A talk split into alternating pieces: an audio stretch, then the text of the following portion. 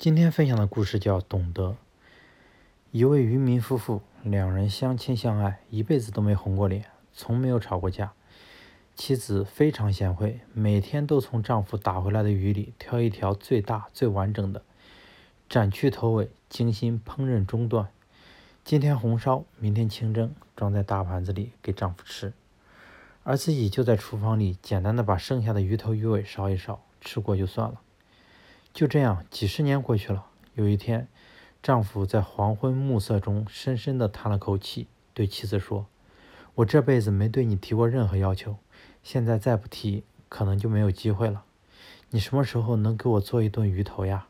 我这辈子最喜欢吃鱼头。”妻子一听，顿时泪流满面。我从当姑娘起，就认为鱼肉是这世界上最好吃的。为了爱你。我把鱼肉都给了你，鱼头我自己吃。世间最大的误区不是不爱，而是以自己的方式去爱。世间最大的欠缺，比爱还奢侈的，是懂得。张爱玲说：“因为懂得，所以慈悲。慈悲的情怀不同于强烈而狭狭隘的爱，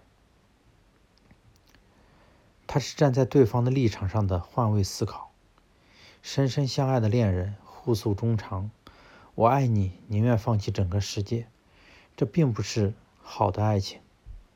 把他的爱人放到整个世界的对立面，只会出现三条绝路：一是失去世界，二是失去自我，三是失去爱人。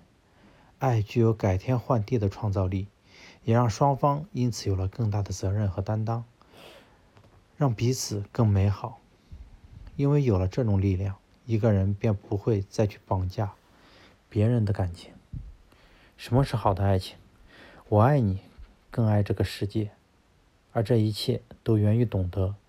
懂得是一种谦卑，懂得内心的自由和尊重，懂得消除两性的战局，让敌对的抱怨变成和平的互补。这个世界因了差异而完成平衡，平衡是人间最大的艺术。